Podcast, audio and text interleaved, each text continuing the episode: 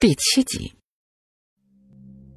我在自己的高床软枕之上，足足睡到了第二天中午。醒来的时候，却还是觉得有些晕头转向的，也不知道是不是睡多了的缘故。于是呢，我爬了起来，洗了一把脸，让自己多少清醒一点，然后这才拿出了黎叔给我的那个牛皮纸袋子，打算看一看这个案子是什么情况。纸袋子里头呢，有几份资料都是复印件，原版应该是有些年头了。这是一件三十多年前的失踪事件，当事人呢是一位生物学家，当年为了寻找他，可以说是花费了不小的力量，可是却依然是无果。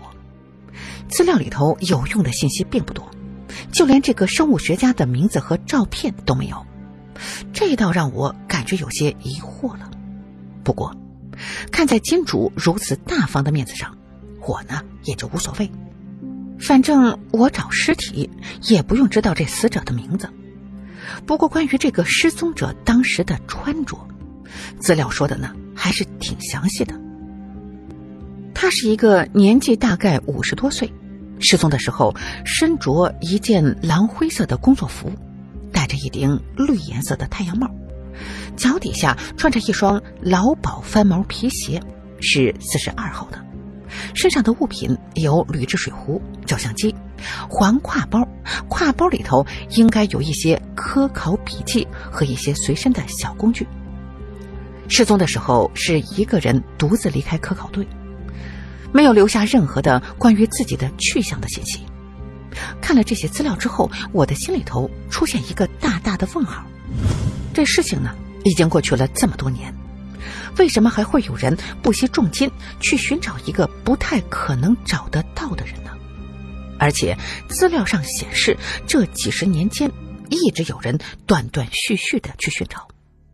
我相信，即使这一次我们还是一无所获，之后呢，肯定还会有另外一组人继续的。接着去寻找，看来这个生物学家并不是表面上的那么简单的。之后，我打电话和黎叔沟通了一下，想看一看他能不能搞到那个生物学家生前的一些遗物，最好是钟爱的。可是呢，结果让我有些失望。黎叔告诉我，这次寻找并非是失踪者的亲人出资。所以，金主手里头没有任何的失踪者生前用过的遗物。我们能够做的，就是去当年他走失的地方，按原路再找一遍。如果他真的像之前推测的一样，遗体是被沙土掩埋了，那么我的价值就可以体现出来了。话虽如此，可是这份资料给的太隐晦。里面真正有用的信息并不多，于是呢，我有些不满的说：“我说黎叔，资料上没有这个人失踪的位置，我们这一次是去哪儿找啊？”可是没想到黎叔竟也无奈的说：“唉，目的地暂时不知道，只有人员到齐之后一起出发时才能告知。”我听了一脸的惊愕：“什么？你也不知道？我也不知道啊。”不过肯定是在国内，黎叔说：“我的心头是一万头草泥马狂奔而过。看来这个案子越来越有意思了。”几天之后，我就坐上了飞往乌鲁木齐的飞机。我没想到此行的目的地竟然是新疆，可是最最让我吃惊的却是和我们同行的，除了黎叔和丁一之外，竟然还有三男一女。我们一行七人中。黎叔应该是小组长，那几个人都是听他的安排，可是黎叔却是并没有给我们彼此之间介绍一下，这让我有些诧异了。我也曾经偷偷的问过丁一，他认不认识这些人？结果呢，丁一给了我一个特别真诚的眼神，说不认识。这样一来，气氛呢就有一些尴尬了。所以这一路上。我们几乎都是零沟通，真不知道这样一个奇怪的组队能不能够完成这金主的任务。下了飞机之后，我们几个人分别上了两辆吉普大切诺基，我自然是和黎叔还有丁一在一起，而那三男一女则是上了另外一辆车。没想到我们压根儿没有进乌鲁木齐市区，而是一路的往北驶去了。也不知道走了多长时间，反正呢，我们是从天亮走到了天黑。终于，汽车不再往前走了，我被黎叔叫醒：“金宝，别睡了，今天咱们就在这里扎营。”我迷迷糊糊的下了车子，结果四下一看，就给惊呆了。这开什么玩笑，在野外宿营？黎叔一看我的表情，就给笑着说：“哈哈哈，怎么，第一次在野外睡觉？那你可得好好适应一下。以后这样的机会还多着呢。”这是什么地方啊？我一脸茫然的问黎叔：“这里是罗布泊，我们最终的目的地是库姆库都克。”我听了之后，心里头是一阵的后悔。忍不住打了一个冷战，看来这钱还真不是那么容易挣的。我抬手用手表测了一下现在户外的气温，竟还不到零上十度。不过还好，这车子的后备箱里东西一应俱全，这温饱呢应该是还能够解决的。看着四周的荒凉的景象，我的心里头也是一阵阵的打着鼓。都失踪了几十年了，哪能这么容易被找到？如果真的是被黄沙掩埋，只怕要掘地三尺。另外四个人当中，有一个身材魁梧的男人，他的野外生存经验应该是非常的丰富的。只见他没有一会儿的功夫，就点起了一堆的篝火，然后和所有人中唯一的一个女生开始准备晚饭。吃饭的时候，我主动介绍了一下自己。这以后呢还要合作，不知道名字，肯定那不是一回事儿。他们一见我主动和他们说话，自然也就不好意思再端着架子了。那个女的名字叫做叶知秋，是一名医生，长得颇为的标致。她说自己经常参加一些野外徒步的活动，所以她这次是被请来当队医的。而刚才提到的那个身材很强壮的男人叫做赵强，是一位野外徒步的职业领队。他曾经先后十次带领着徒步爱好者穿越罗布泊，野外求生经验非常的丰富。所以这一次我们并没有雇佣本地的向导。剩下两个非常的低调，没说自己这次来是负责什么的，只是简单的说了一下自己的名字。其中瘦高的男人叫做罗海，而那个有些发福的胖小个叫做刘子平。他们不愿多说，我呢也自然是不会多问，就像我也一样是没说自己的职业是个巡视人。而丁一的自我介绍就更加的简单，就四个字儿：我叫丁一。几个人中，黎叔是总指挥，所有人的行动都必须的听他的指挥。而且呢，我还看得出罗海和刘子平对黎叔说话的语气都是很恭敬的，想必他们之前肯定是认识的。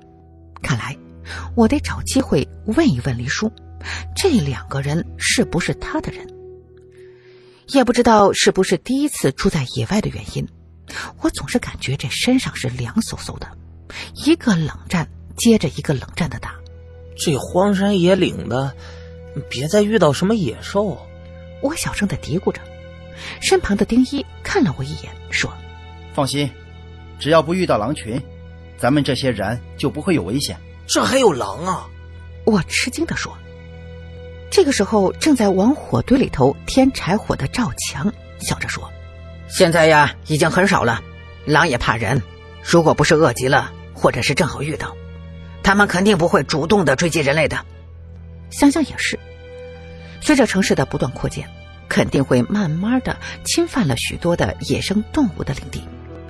他们最终呢，也只能选择把自己的家让给人类，然后迁徙到远离人烟的地方生活。我一个人看着红亮的火堆发着呆，想着这里还真是随时随地都能够感觉到死亡的气息啊！就在离我们宿营的地方不远的地方，那里的黄沙下面就埋着一对骆驼母子的白骨。他们应该是被一场大风暴困在了沙丘里，然后活活的渴死的。按理说，骆驼很少会迷路，或者是找不到水源。可是我能够感觉得到，这对骆驼母子在到达这里的时候就已经又饿又渴，很多天没有找到食物吃了。那场大风暴也只是压倒骆驼的最后的一根稻草。看来，在这么严酷的自然条件之下，任何生灵都显得那么的脆弱和渺小。这不禁让我怀疑。几十年前失踪的那位生物学家，为什么要一个人只身来到这里呢？根据资料里头不多的信息可以看出来，他是参加了一次科考活动。可他为什么会走失？这资料里面却是半个字也没提。林叔看我半天不说话，只是看着远处的火光发着呆，就轻轻的推了推我，对我使了一个眼色，示意我跟他到车上去一趟。我会意之后，就立刻起身跟上了李叔。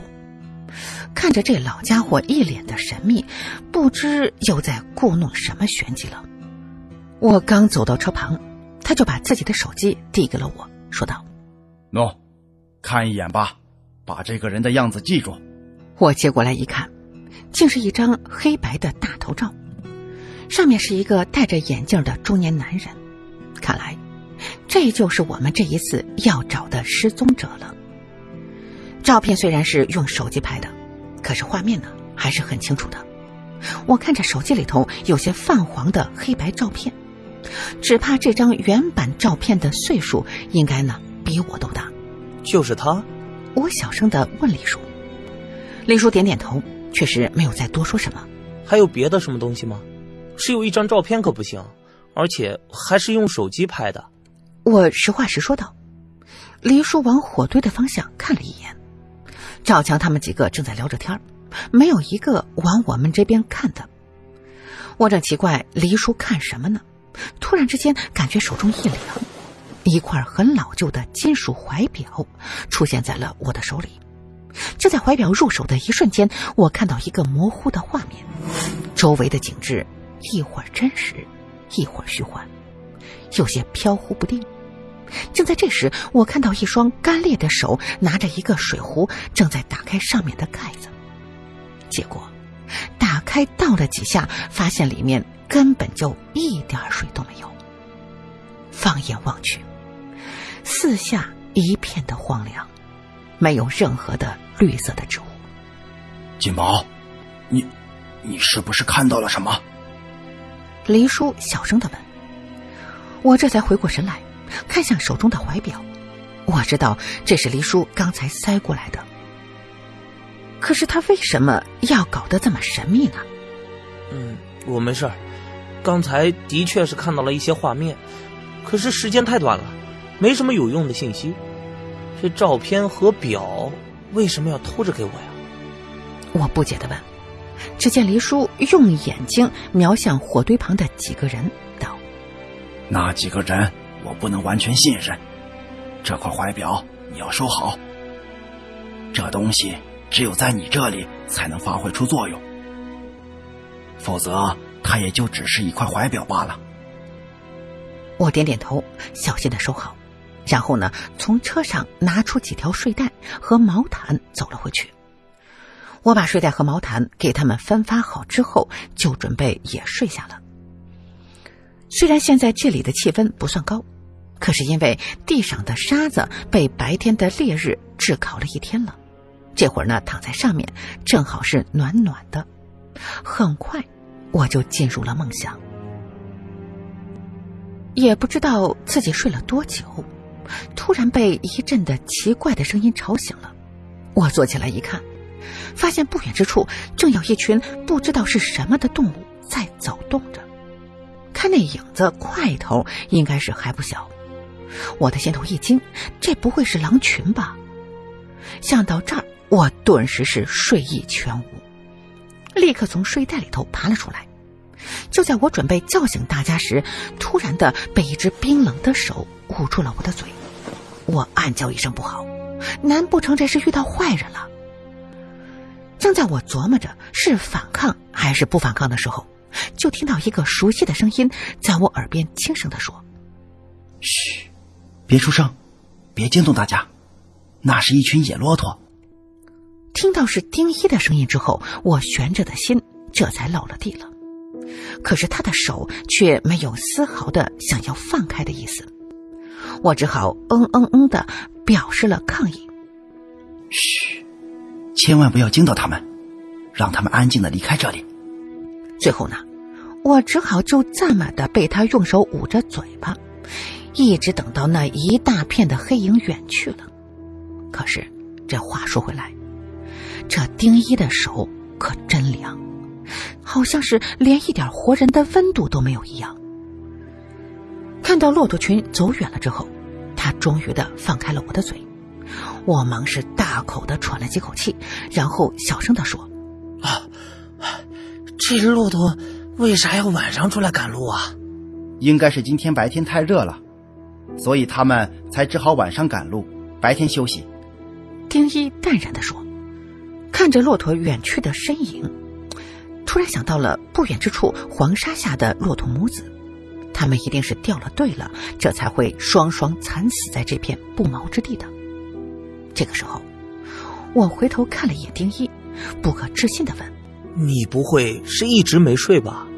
丁一望着远处的黑暗，淡然的说：“晚上得有人守夜，这里并不安全。”是啊，在这么一片荒凉的土地上，危险可能近在咫尺。这个时候，火堆里的火有些暗淡了。于是我起身拿了几块赵强他们拾过来的枯木填了进去。重新回到了睡袋之后，我努力让自己快点入睡。可是身下传来的阵阵的凉意，让我真的是有些难受。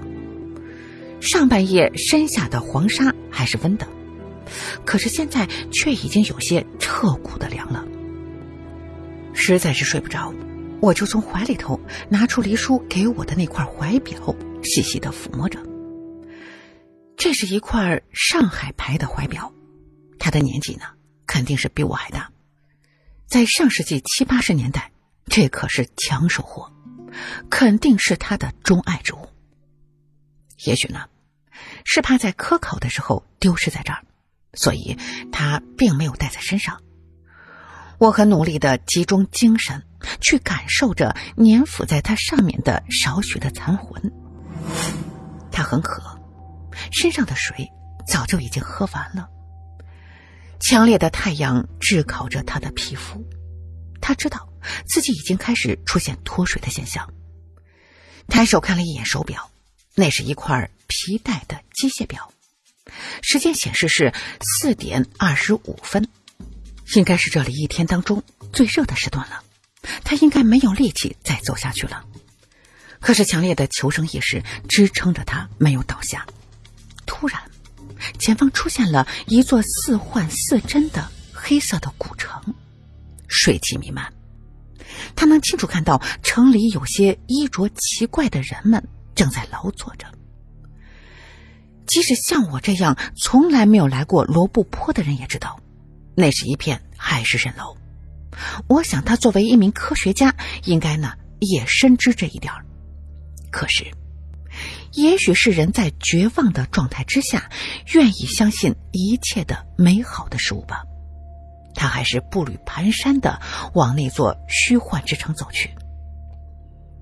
这时，所有的景象戛然而止，我的头开始隐隐作痛起来。可能是这一次。有些用脑过度了，昏昏沉沉之间，我竟然是睡着了。当我再次醒来的时候，天已经亮了。叶知秋和赵强正在准备早饭，黎叔正在和罗海、刘子平商量着什么。我转头找了半天，这才看到丁一正在车里头睡觉。看来他真的是一晚都没睡。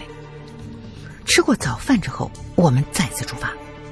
因为丁一还需要补觉，所以这一次换我来开车了。虽然呢，我只不过是一个本本组，可是在这一片旷野之中，我还是有这个自信能够开好的。经过这一夜的相处，我和赵强他们几个也逐渐的熟络了起来。只是罗海和刘子平，总是给我一种异样的感觉，特别是当我从他们的身边走过时，总会隐隐感觉到一丝的死气。